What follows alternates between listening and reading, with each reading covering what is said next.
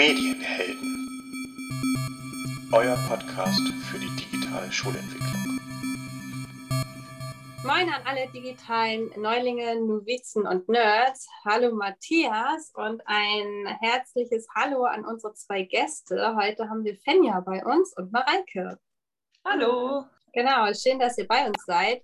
Ich würde euch direkt, ich würde direkt gerne damit einsteigen, was ihr letzte Woche gemacht habt äh, beim Klassenlehrertag. Ich glaube, einige von euch haben zu sehr interessanten Themen gearbeitet, auch vielleicht im digitalen Bereich, vielleicht auch eher nicht. Äh, ich kann da digital nicht allzu viel zu beitragen. Ich war ähm, in der Kletterbar und war mit meiner Klasse klettern. Da hat digital nicht allzu viel stattgefunden. Aber ich weiß, dass Fenja und Matthias, ihr habt in der 11. Klasse ein ziemlich spannendes Projekt begonnen oder weitergemacht mit dem Projekt. Erzählt doch mal. Du zuerst oder soll ich? Fenja, mach ruhig zuerst. Darf ich anfangen? Okay. Ja. Ja, äh, wir haben mit unseren zwei Klassen quasi gemeinsam äh, ein, ein Projekt gemacht, ein Workshop sollte es werden. Äh, das Thema war Rassismus, Rassismus im Alltag erkennen und ihm entgegentreten. Das war so unser Titel. Genau, und wir wollten da mit einer PowerPoint die Schülerinnen und Schüler so ein bisschen herumführen und ihnen Möglichkeiten geben, relativ selbstständig sich dieses Thema zu erarbeiten mit äh, digitalen Tools, die wir dann auf den verschiedenen Folien eingebaut haben. Und sie sollten da mit ihren digitalen Endgeräten ein bisschen, ja, sich so ein bisschen die Sachen raussuchen, die sie interessant finden, wo sie irgendwie mehr wissen wollen, so ein bisschen ihre eigenen Erfahrungen auch einbringen, wenn es denn äh, mögliche rassistische Erfahrungen gibt oder eben welche, die sie medial ja, mitbekommen haben und äh, eben so ein bisschen auch spielerisch durch ja, Begriffe und äh, einfach so ein bisschen, um in die Thematik überhaupt mal einzusteigen. Ja, eingestiegen sind wir mit Kahoot tatsächlich. Unsere beiden Klassen zusammen in der Aula. Ich fand das äh, hat einen guten, guten Start gebracht. Oder wie hast du das? Ja. Also ich fand, es hat ein bisschen lange gedauert. Es war irgendwie auch eine andere Situation, wenn man so viele hat. Ähm, auch so ein bisschen, dass sich die Gruppen erstmal überhaupt so ein bisschen gemischt haben und beschnuppert haben und letzten Endes waren sie dann dann doch wieder in ihren Klassen. Ähm, das fand ich irgendwie ganz interessant so für mich, dass das ja gar nicht so gerne eigentlich von den Schülerinnen und Schülern gesehen wird, habe ich das Gefühl gehabt. Genau, und Kahoot, das fand ich war aber ein guter Einstieg, so ein bisschen was, was Nettes, Kleines, ähm, was Sie eben auch schon kennen aus dem Unterricht. Was genau habt ihr mit dem Kahoot gemacht? Habt ihr Vorwissen abgefragt oder ähm eigentlich Was? schon, ja, genau. Mhm. Ja, es waren so grundlegende Fragen erstmal zum, zum Rassismus, um überhaupt thematisch mal reinzukommen. Du, Fenja, du hast ja ähm, so die Grundlage bereitet ähm, mhm. für die Präsentation. Kannst du da vielleicht nochmal was sagen? Wie bist du da vorgegangen? Was war so deine Grundidee?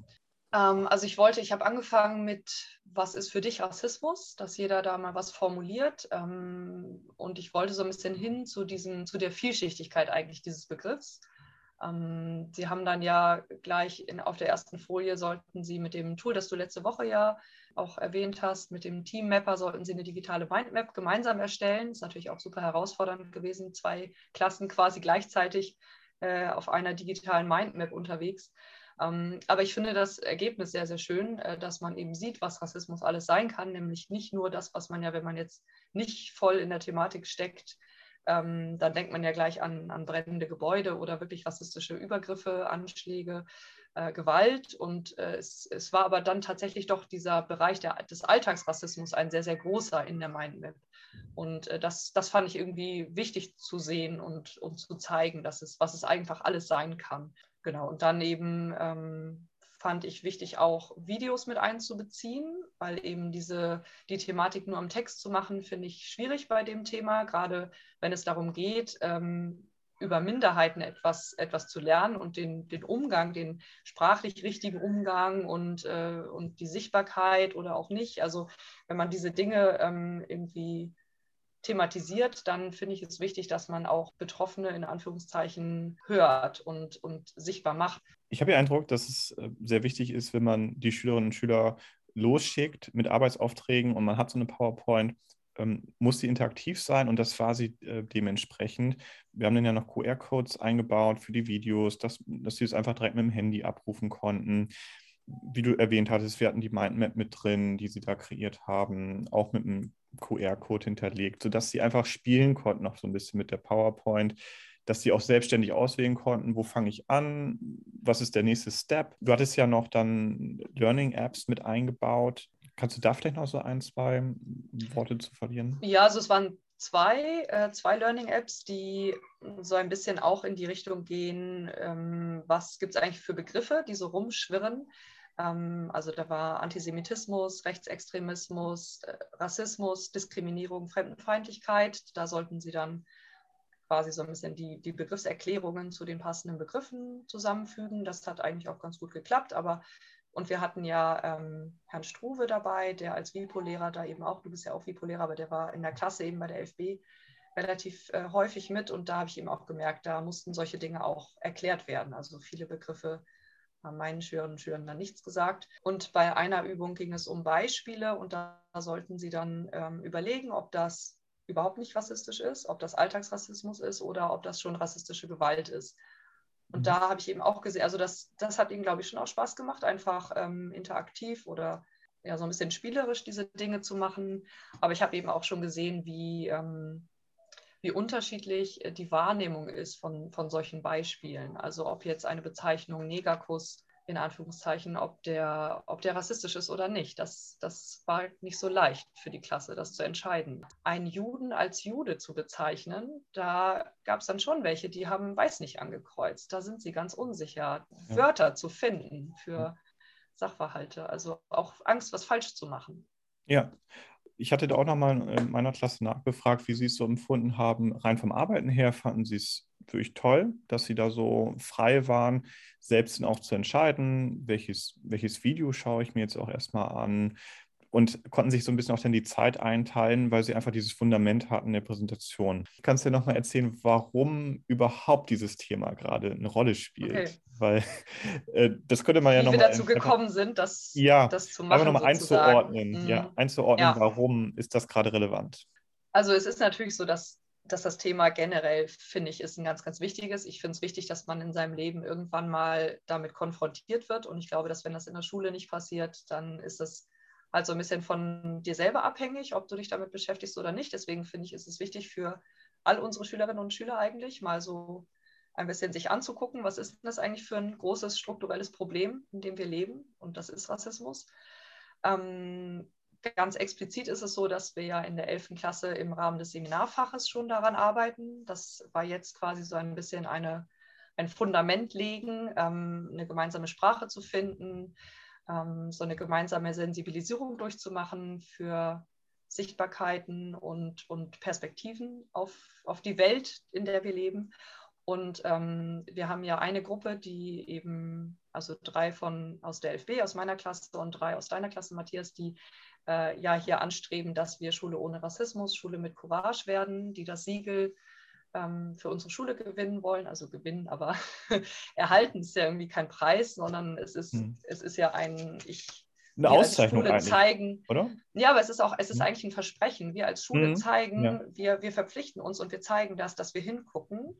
Mhm. Äh, das ist ja eigentlich was, was, was zeigt, jetzt arbeiten wir gerade daran. Wir sind uns bewusst, dass es dieses Problem gibt auch wenn hier nichts brennt und es wird hm, keiner verprügelt wahrscheinlich, also hoffe ich, aber es gibt trotzdem ganz unterschwellig Kleinigkeiten. Es gibt, es gibt verletzende Aussagen auf dem Schulhof und es gibt ähm, einseitige Darstellungen in Unterrichtsmaterialien und, es, und das ist ein langer Prozess und das bereiten wir halt gerade vor oder wir versuchen das. Ja. Ich habe schon gesagt, dass, dass diese Präsentation, die wir da verwendet haben, diese erstellte Präsentation, dass die sicherlich auch vielleicht relevant werden könnte als mhm. Vorbereitung für alle Klassen, weil wir ja dann das Ziel am Ende verfolgen, dass so viele Schülerinnen und Schüler wie möglich unterschreiben, dass sie da mhm. mitmachen und dass sie das Versprechen geben, sich nicht diskriminierend gegenüber anderen, nicht ähm, verletzend oder rassistisch gegenüber anderen verhalten. Und da kommt vielleicht dann auch nochmal so ein kleiner Workshop oder so eine Präsentation dann als Vorbereitung, ähm, dass man das unterschreibt, dann auch nochmal auf uns zu. Oder was wir dann vielleicht. Ja, also ja? Das, was ja momentan passiert, das, woran die Gruppe gerade arbeitet, ist ja, die haben ja das Ziel schon auch Unterrichtsmaterialien zu erstellen. Ähm, sie wollen, also neben anderen Dingen, die sie, die sie vorhaben, ist ein großer Punkt zu sagen, äh, wir wollen gerne Materialien erschaffen. Zum Beispiel arbeiten sie jetzt an einem Kahoot, das sie eben selber machen wollen mit dem Hintergrundwissen, das sie jetzt eben sich erarbeitet haben im Rahmen dieses Klassenlehrertages dass sie sagen, wir basteln was und dann können wir die Klassenlehrkräfte ansprechen. Also sie haben explizit ja auch schon nach, nach einer Liste gefragt. Sie wollen Klassenlehrkräfte ansprechen und sagen, wenn ihr mal in euren, ähm, in, in, euren Stunden mit, den, mit euren Schülerinnen und Schülern was machen wollt, dann macht doch vielleicht was äh, zum Thema Rassismus und äh, sensibilisiert die, bereitet die ein bisschen vor bis es dann irgendwann vielleicht zu dieser ähm, Abstimmung kommt und wir Unterschriften sammeln wollen, dass möglichst viele Klassen einfach auch wissen, okay, worum geht es denn da eigentlich? Äh, und ist es denn, weil ich glaube, das ist eben auch etwas, das man auch, auch als wir Lehrkräfte ähm, erstmal für uns, glaube ich, erfahren oder rausfinden müssen, ist das denn eigentlich ein Problem? Denn so, wenn du da nicht drin steckst, dann siehst du dieses Problem auch nicht unbedingt, wenn mhm. du es nicht sehen willst. Und du kannst, ja. so die erste Haltung ist dann schnell, hä, wieso Rassismus da nicht bei uns?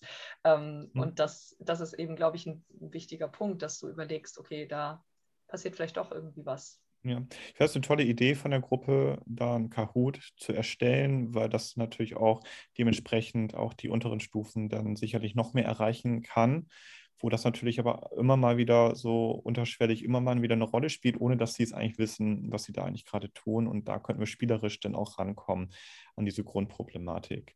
Wir kommen gleich zu diesem Einfluss, wo, wo kommt eigentlich diese Einstellung her, dass man gewisse Dinge sagen kann, so dieser große Bereich Internet. Wir gehen aber noch mal ganz kurz rüber, weil wir noch einen anderen Gast da haben. Und das ist Mareike. Und Mareike hatte schon so ein bisschen angeteasert in unserem kleinen Vorgespräch. Beim Klassenlehrertag hast du persönlich nichts Digitales gemacht, aber du hast trotzdem was dazu berichten. Ich habe eine Kleinigkeit zu berichten, ja, genau. Also ich war mit meiner Klasse in Neumünster im Tuch- und Technikmuseum und ähm, hatte mir das Programm soweit angeschaut und das klang alles sehr schön. Und warum ich äh, gerade dieses Programm ausgewählt habe, ist aufgrund der ja, die vermeintlichen Digitalität, die ähm, das Technik da gezeigt hatte. Denn ähm, versprochen wurde quasi ähm, Podcasts und Videos, die die SchülerInnen quasi erstellen. Und ähm, das hat mich erstmal, ja, das war erstmal ein Reiz und ich dachte mir, das klingt gut, das machen wir. Und dann eben äh, war die ähnliche Erfahrung bei der Museumspädagogik wie vielleicht auch schon bei uns in der Schule. Ähm, das ist gar nicht so einfach ähm, einfach mal die Schüler reinzuschmeißen, zu sagen, macht einen Pod Podcast oder macht ein Werbevideo. Ähm, da fehlt, beziehungsweise da muss man halt anleiten. Und ähm, das war meine Erfahrung, die ich da rausnehmen konnte, dass es nicht so gut funktionierte. Ähm, das Angebot natürlich ein tolles ist, wenn denn die Schüler auch spielerisch oder eben kreativ an solche Aufgaben rangehen können. Aber dass es doch immer wieder Herausforderungen sind, die man vielleicht vermeintlich erstmal gar nicht sieht. Und äh, da habe ich so ein bisschen die Parallelen gesehen im Unterricht ähm, denn einfach nur zu sagen, macht ein Podcast kann funktionieren, muss aber nicht, wenn man eben mit so digitalen Novizen äh, vielleicht umgeht, wie wir es ja manchmal in der Schule doch vorfinden. Genau. Und von daher war das so ein bisschen äh, ja, aufregend, ähm, nochmal so ein bisschen die Perspektive zu wechseln. Ähm, auch an der Museumspädagogik steht, äh, sind viele Herausforderungen, was Digitalität angeht. Ja, danke Mareike, dass du äh, auch davon berichtest, auch von solchen eher negativeren Erfahrungen. Aber ich glaube, es ist echt wichtig, dass wir uns das auch nochmal ganz klar und deutlich machen. Die Schüler brauchen Anleitungen und die können nicht einfach so mal eben einen Podcast erstellen. Und ähm, ja, da sind wir als Lehrkräfte natürlich dann auch gefragt, eben ihnen die möglichen Hilfsmittel dann zu geben, auf den Weg zu geben, damit sie sowas erstellen können. Genau, habt ihr ähnliche Erfahrungen eigentlich schon mit einem Kahoot gemacht oder ist das, ähm, klappt das bei den Schülern sofort gut, wenn sie selber sowas erstellen müssen? Oder habt ihr das überhaupt noch gar nicht gemacht selbst? Ich weiß es nicht. Bei uns jetzt im Seminarfach meinst du? Ja, was genau. ich gerade gesagt habe mit dem äh, Antirassismus. Ja, genau. Nee, also die haben angefangen, aber das sind natürlich Oberstufenschüler. Das war jetzt, ähm, die haben da angefangen, die haben dann da ihre Fragen. Das war tatsächlich so ein bisschen ein Selbstläufer. Ich weiß nicht, ob sie es schon mal irgendwo anders im Unterricht gemacht haben. Hm. Ja, also das hat eigentlich ganz gut geklappt. Aber viel habe ich auch noch nicht gesehen vom Ergebnis. Ja, ich glaube glaub auch, dass es ganz stark klassenstufenabhängig ist, wie sie damit umgehen und wie sie es schaffen und je weiter du eigentlich von den, von den Klassen nach unten gehst, desto schwieriger wird es und du brauchst viel mehr, mehr Anleitung an dem Punkt. Geschweige denn diese Registrierung dann für Kahoot. Ähm, da müsste man sich halt einfach fragen, ob wenn du bestimmte Gruppen, gerade auch in der Unterstufe, da irgendwie zu anleitest, mal da was zu kreieren, ob man da denn nicht für einzelne Gruppen dann den Lehrer-Account, den man da selber hat, dann auch ähm, bereitzustellen im Computerraum, sodass sie da in einem, in einem Setting sind, wo sie datenschutzrechtlich dann auch ähm, sauber sind, würde ich an dem Punkt dann schon bedenklich äh, finden, wenn man sie einfach da dann registrieren lässt und selber dann was kreiert. Da laufen dann ja schon viele Daten dann auch drüber. Grundsätzlich ist es, glaube ich, aber ist es kein Problem, äh, ein Quiz, ein Kahoot, Fragen zu erstellen. Ja, jetzt haben wir zwei Beispiele gehört, was ähm, am Klassenlehrertag passiert ist. Ein, äh, ein Beispiel, wo sehr viel digital gearbeitet worden ist, äh, ein Beispiel, wo digital gearbeitet werden sollte, wo es aber nicht so gut funktioniert hat. Ähm, ich würde ganz gerne nochmal den Bogen spannen zurück, ähm, und zwar zum Rassismusprojekt oder generell zur Thematik Rassismus. Ihr habt ja auch gesagt, dass die Schülerinnen ähm, gerne auch die anderen sensibilisieren wollen und über dieses Thema aufklären wollen. Und ich glaube auch, dass das Internet und die sozialen Medien aktuell eine ganz, ganz große Rolle spielen. Ähm, und auch nochmal solche sozialen Missstände und auch Rassismus verstärken. Was habt ihr da für Erfahrungen gemacht? Matthias, magst du anfangen? Also ich hatte mir die Frage noch, noch anders gestellt, eigentlich ähm, so ein bisschen negativ ausgerichtet. Welchen Einfluss haben wir eigentlich noch so als Lehrkräfte auf bestimmte Perspektiven, Sichtweisen etc. von Schülerinnen und Schülern?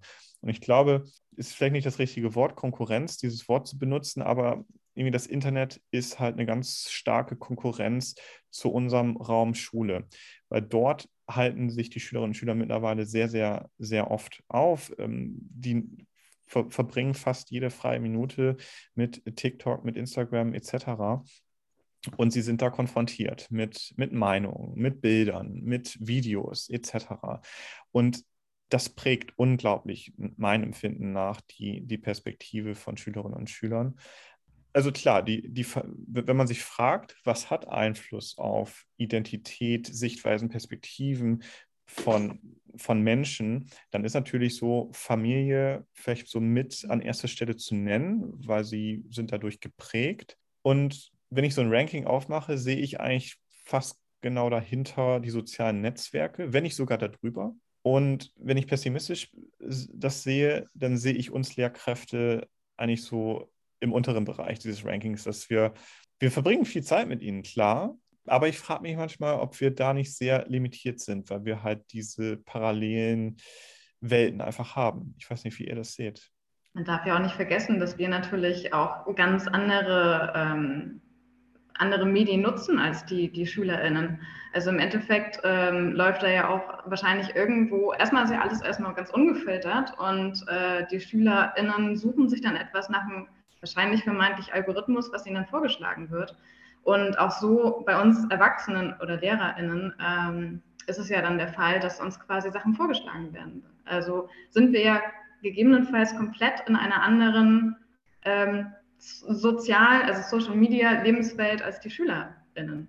Das darf man ja nicht außer Acht lassen. Also ich finde ganz spannend, ähm, weil Matthias, weil du vorhin auch gesagt hast, Meinung. Also ich glaube, das ist halt so ein, bei Rassismus auch so das Problem im Internet, dass ganz schnell Hass auch zu so einer Meinung, also aufgehoben wird, eigentlich erhoben wird, ähm, weil das oft sowas bekommt, dass wenn du hast irgendwie eine bestimmte Meinung im Raum und dann gibt es eine Gegenstimme.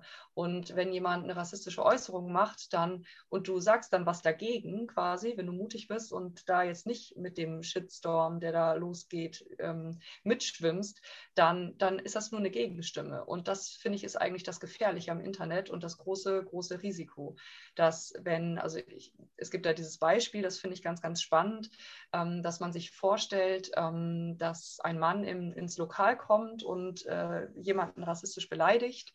Dann würden halt erstmal alle Leute hingucken und dann würde vielleicht der Kellner oder die Kellnerin irgendwann mal kommen und sagen, so geht das nicht. Äh, verlassen Sie das Lokal. Und im Internet funktioniert es halt einfach anders. Da, wenn da jemand laut irgendwie rassistisch beleidigt, dann ähm, gibt es erstmal kaum Empörung oder Sanktionen das Gegenteil ist der Fall. Es kommen viel mehr Blicke, viel mehr Aufmerksamkeit, noch mehr Leute hören zu. Ähm, die verschaffen seinen Worten dann irgendwie den Anschein einer Relevanz. Das muss ja irgendwie eine Bedeutung haben, dass da so viele Stimmen irgendwie sind.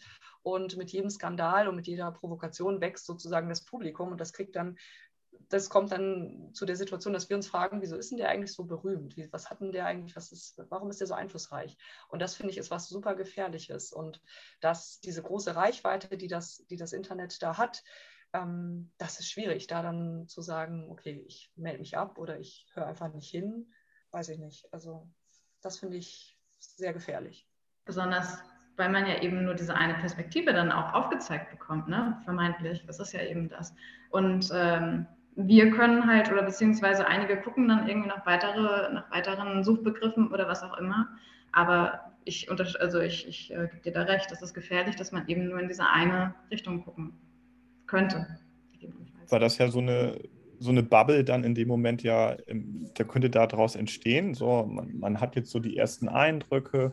Was, ich bleibe jetzt mal dabei, was man sagen darf oder was man sagen sollte, was beleidigend ist, was verletzlich ist und so weiter und so fort, was verletzend ist.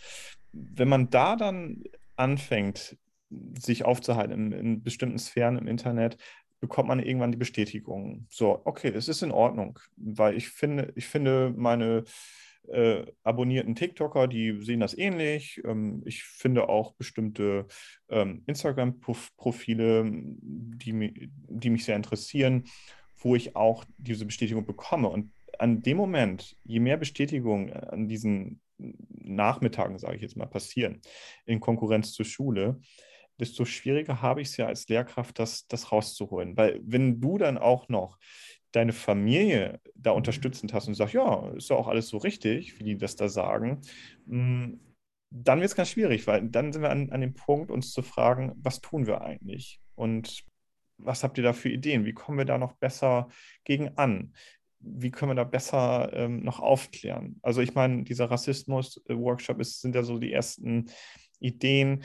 Was macht ihr sonst im Unterricht, um dem so ein bisschen entgegenzutreten?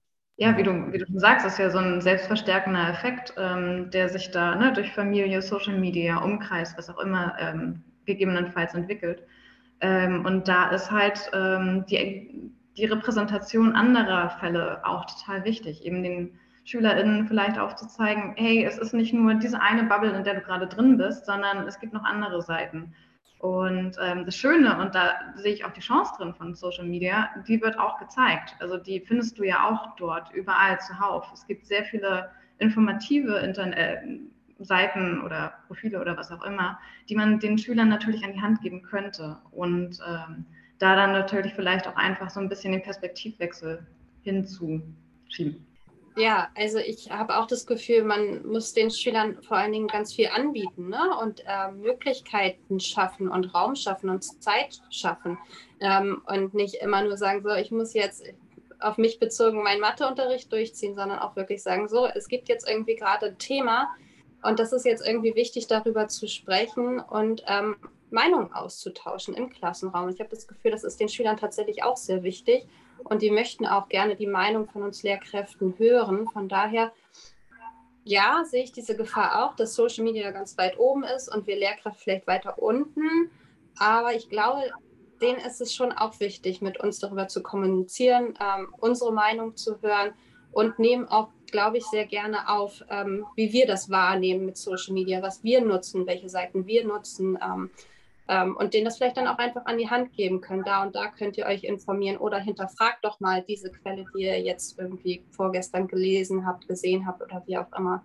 Ähm, ich habe mein Gefühl ist, dass die Schüler das schon wollen und ähm, auch einfordern.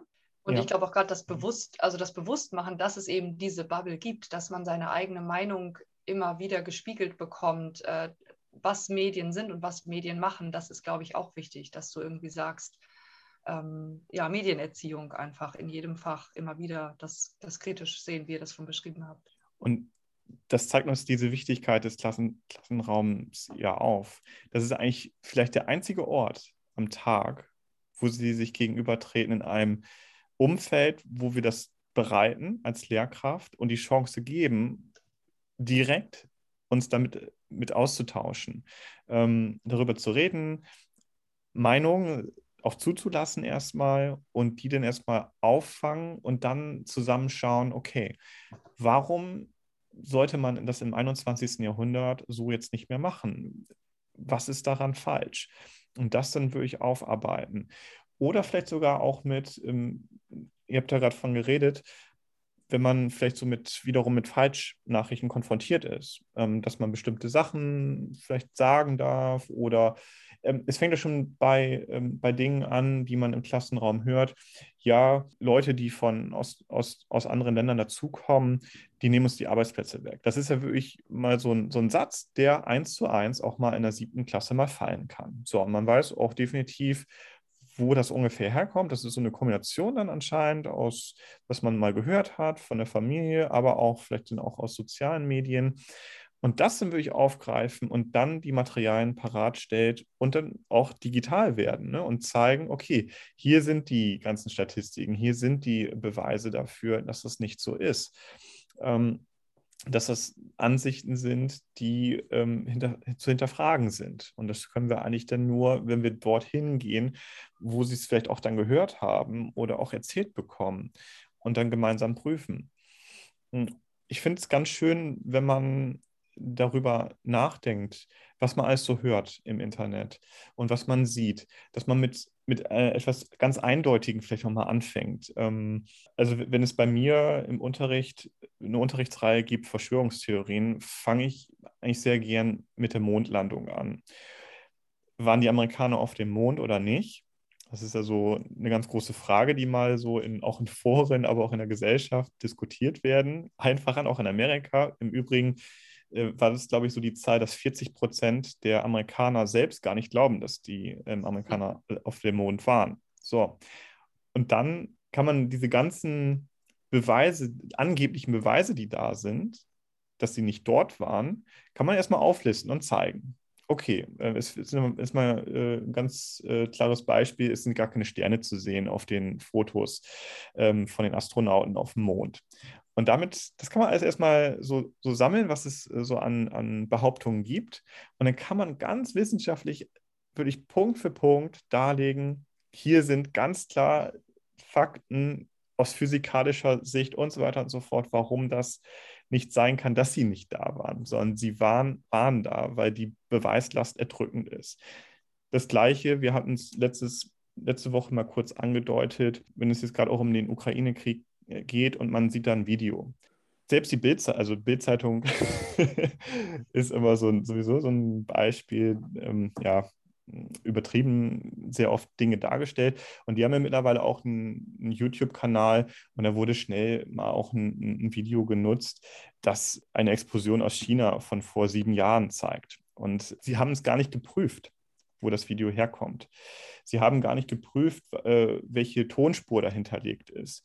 Und wenn man solche ganz klaren, gefakten Sachen mal mit reinbringt in den Unterricht, ist das, glaube ich, so ein, so ein Startpunkt, um langsam auch in diese Richtung zu gehen, okay, warum ist, ist nicht alles richtig, was im Internet steht? Also finde ich, ob das vielleicht so ein gangbarer Weg wäre, von etwas sehr Offensichtlichen zu etwas zu kommen, was nicht ganz so deutlich ist. Ich glaube, das kannst du zum Beispiel tatsächlich auch ganz schön beim, am Beispiel Rassismus machen, denn es gibt ganz, ganz viele Beispiele, wo dann zum Beispiel Fälle, also Fälle zum Beispiel zu vergleichen, bei denen ein weißer Mensch etwas ähm, Gewalttätiges tut und ein schwarzer Mensch etwas Gewalttätiges tut und wie unterschiedlich das dann in den Medien aufgegriffen wird, wie die Gründe dafür untersucht werden, wo gleich ähm, die, dieser, dieser Blickwinkel der, der Mehrheitsgesellschaft auf, dieses, auf so einen Vorfall ganz, ganz unterschiedlich ähm, behandelt wird. Wo werden die Angehörigen besucht und wo nicht? Und ähm, wird irgendwo eine psychische Krankheit als Ursache angeführt oder nicht? Ähm, wo wird ein Einzelner als Individuum dargestellt, der etwas tut und ein anderer als ein Beispiel für die gesamte Gruppe, die er darstellt? Und das, ähm, das finde ich, das ist in den Medien ein, ein sehr, sehr präsentes Thema, das man da auch sehr schön zeigen kann. Äh, es gibt zum Beispiel auch eine, also das ist, das gehört eigentlich so in Richtung Kopftuch, äh, Frauen mit Kopftuch. Ähm, müssen ja doch immer relativ schnell über ihr Kopftuch sprechen, wenn sie in den Medien äh, gehört werden. Also eine Frau mit Kopftuch einzuladen, um über etwas anderes als das Kopftuch zu sprechen, äh, das scheint oft recht schwierig zu sein. Ähm, und da gibt es zum Beispiel ein Beispiel, da ist eine schwangere Berlinerin ähm, und die wurde angegriffen tatsächlich, äh, relativ krass, äh, irgendwie in den Bauch geboxt von jemandem. Und das wurde dann medial aufgegriffen als äh, eine Frau mit Kopftuch wurde aufgrund ihres, also oder wegen ihres Kopftuches angegriffen. Und ähm, das, das ist so ein Beispiel, also ich, äh, ich lese gerade von Kybra Gümüşay äh, Sprache und Sein. Mhm. Ähm, das finde ich sehr, sehr spannend, weil sie, die das geschrieben hat, eben selber ein Kopftuch trägt und da sehr detailliert beschreibt, wie sie wird oft zu Talkshows eingeladen. Und äh, in diesem Beispiel zum Beispiel könnte man genauso gut sagen, sie wurde angegriffen, weil der Mensch, der sie angegriffen hat, ein Rassist ist.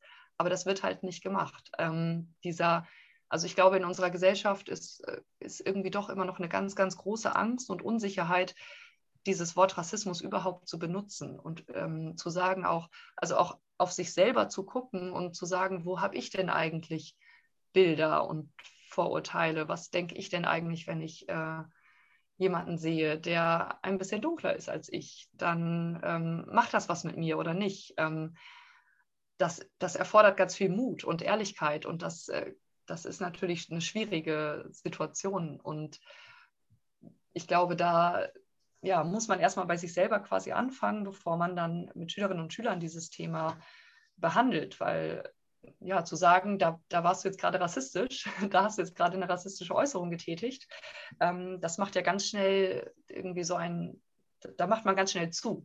Also mhm. den Rassismus-Schuh, den will man sich natürlich sehr ungern anziehen. Und mhm. ähm, das Thema überhaupt mal auf den Tisch zu packen, ist, glaube ich, einfach schon richtig gut.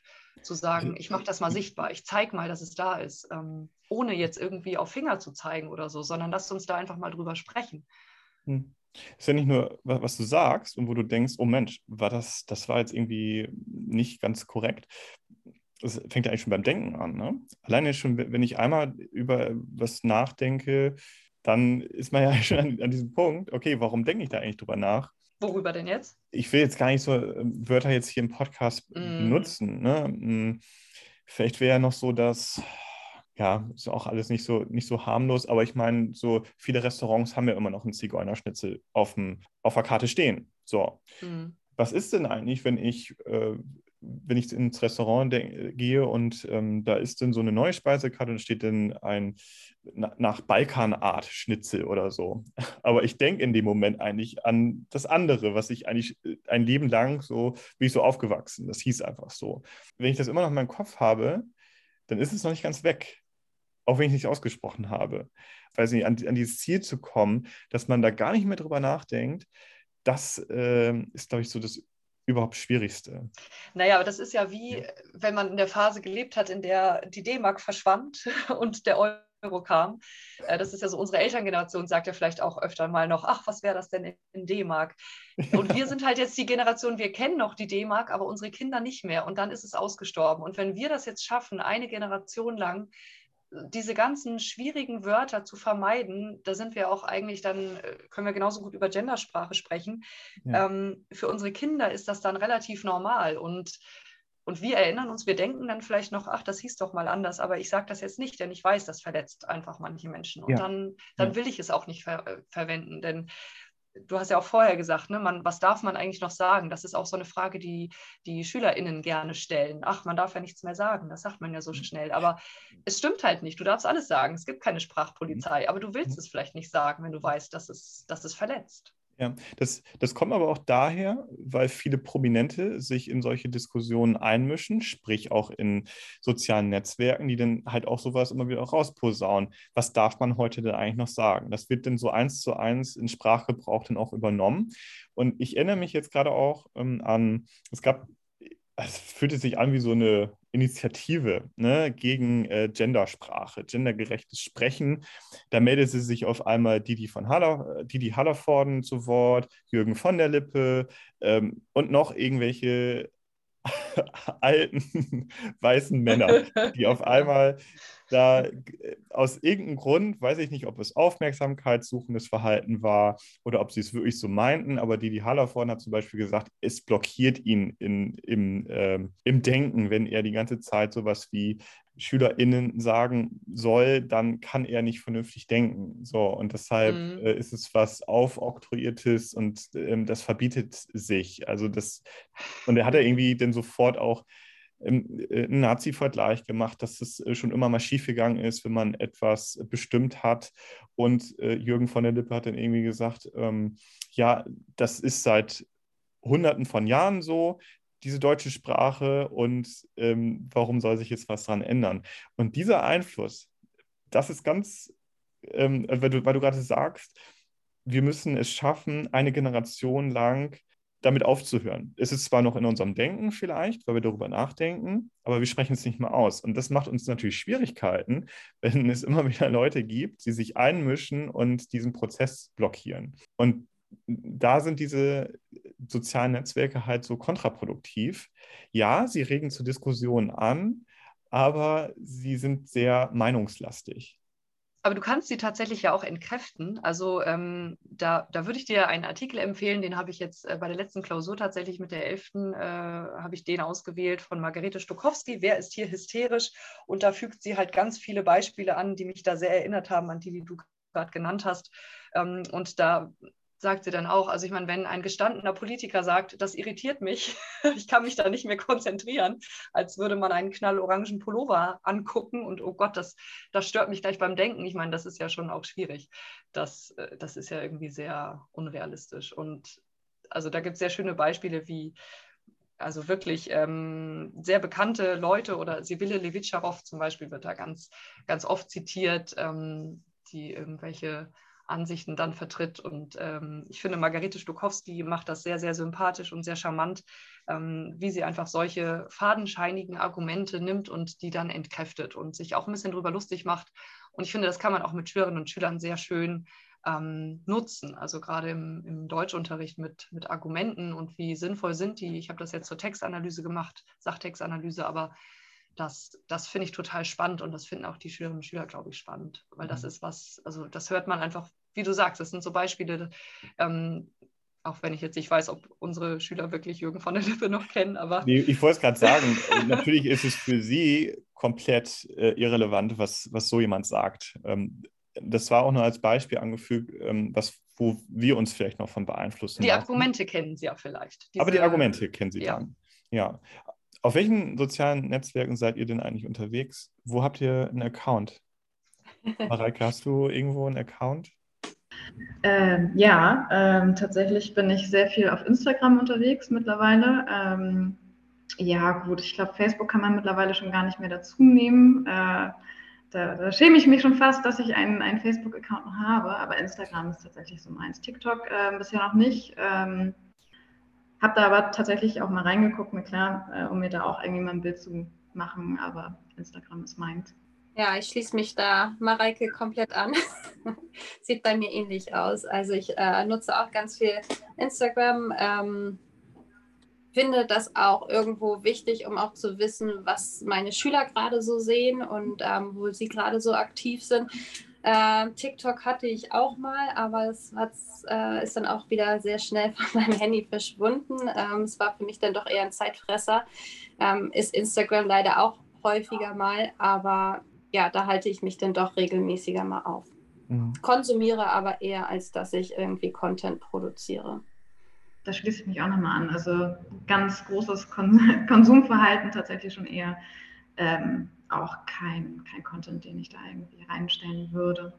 Hm. Also ich nutze es gar nicht mehr. Ich habe tatsächlich auch noch irgendwo so einen Facebook-Account, aber ich glaube, mein Profilbild hat sich seit zehn Jahren nicht verändert. Müsste ich mal löschen, tatsächlich. Aber müssen wir nicht auch sowas auf dem Handy installiert haben, TikTok, um einfach auch den Kontakt zu halten zu der kommenden Generation? Weil die, die kommende Generation, die sind, die sind völlig in, in dieser ich äh, weiß gar nicht, wie ich es nennen soll, Meme-Gesellschaft, ähm, die vermimen ganz viele Dinge, die kennen bestimmte Tonspuren, äh, die teilweise ihnen nur etwas sagt. Und ich habe, ähm, in welchem Zusammenhang war das noch? Ich muss mal ganz kurz überlegen. Ach ja, genau. Das war total interessant. Das war im, im Deutschlandfunk Kultur. Da war jemand, ähm, ich glaube, ein Redakteur war das, ich kann mich an den Namen gerade nicht mehr erinnern. Und der hat über die aktuelle Diskussion ähm, über die Impfpflicht geredet und hat an sich darüber geredet, was es also für Impfverschwörungstheorien äh, und so weiter und so fort gibt. Und er hat solche Bewegungen, was weiß ich, Klimaleu äh, Klimawandelleugner, ähm, Mondlandungsleugner etc., die hat er verglichen mit Menschen, die mit Memes miteinander kommunizieren, beziehungsweise die ähm, auf gewisse Trends aufspringen. Was passiert ist äh, oder was passiert, wenn man solche Gruppen angeht, ne? so Verschwörungstheoretiker beispielsweise, die sagen sehr schnell, du weißt doch gar nicht, ähm, von was wir reden, du hast doch die Wahrheit gar nicht erkannt und du kannst sie nicht erkennen.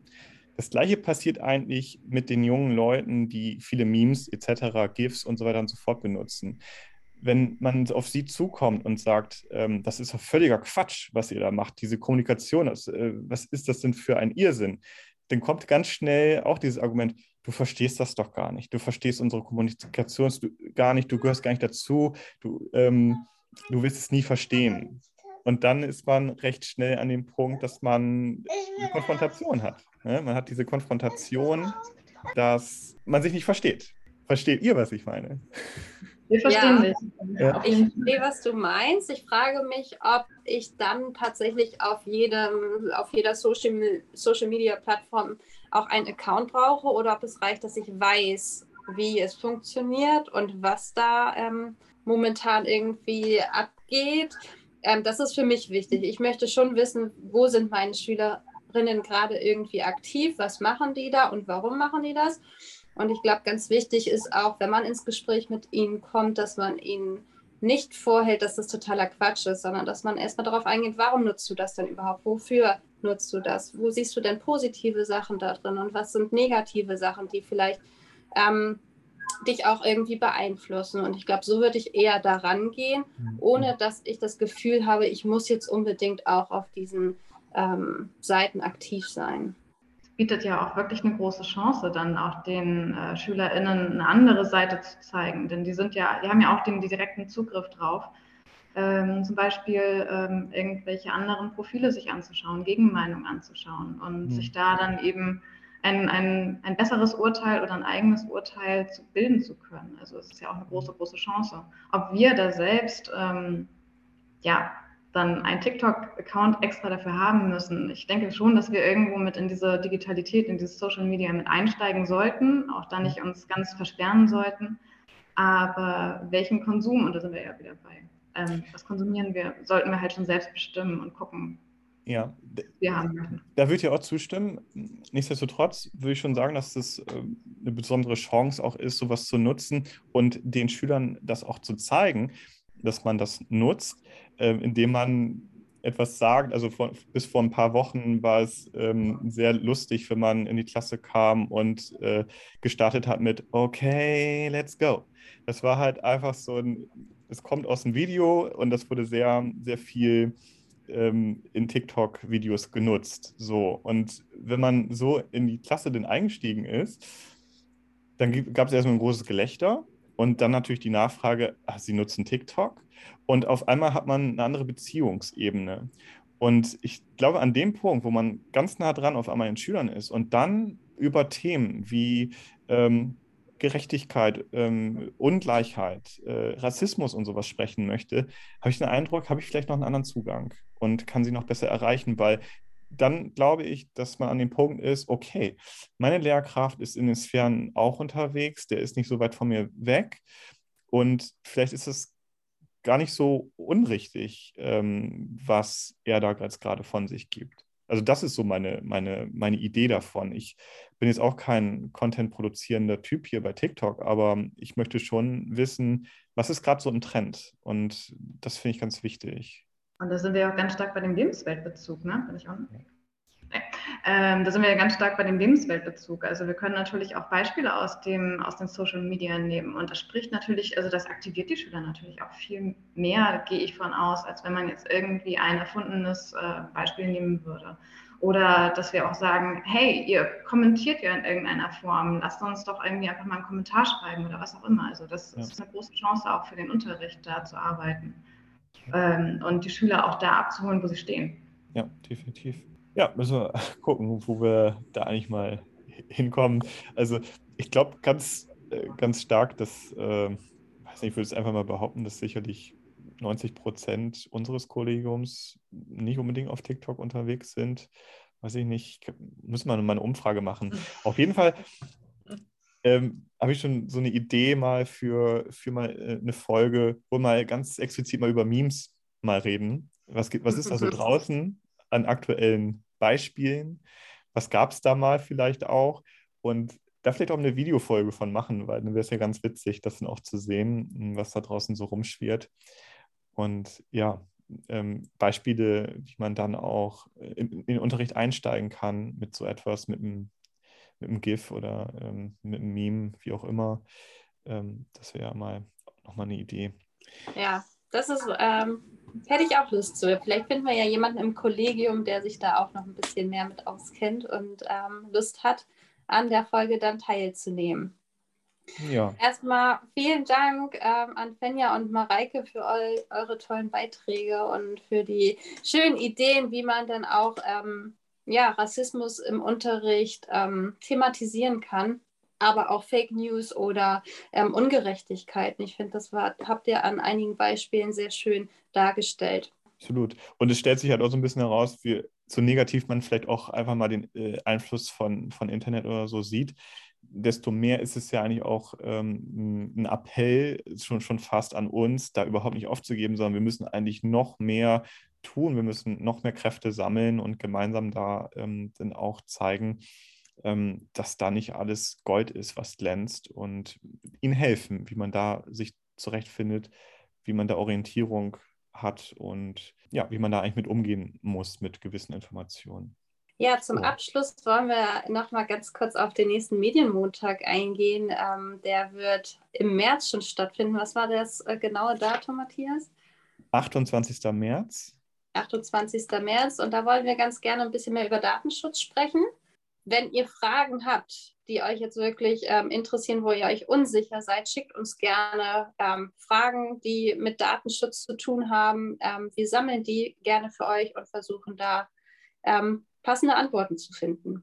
Genau, momentan ist so die, die Grundidee, mit ähm, verschiedenen Leuten vom IQSH da zusammenzuarbeiten und ja, einen Fragenkatalog aus dem Kollegium bezüglich Datenschutz dann mal zusammenzuschustern oder zusammenzusammeln, die dann, und dieser Fragenkatalog soll dann die Grundlage für ein Gespräch bilden, und dieses Gespräch würden wir dann dementsprechend aufzeichnen und dann am Medienmontag dann parat stellen, sodass man sich dann am Nachmittag des Medienmontags mal mit dieser Aufzeichnung auseinandersetzen kann, wo man die Antworten zum Datenschutz findet.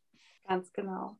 Ja. Dann würde ich unsere heutige Folge mit einem Tipp der Woche abschließen und möchte ja. da gerne nochmal auf eine E-Mail eingehen, die Herr Off uns geschickt hat.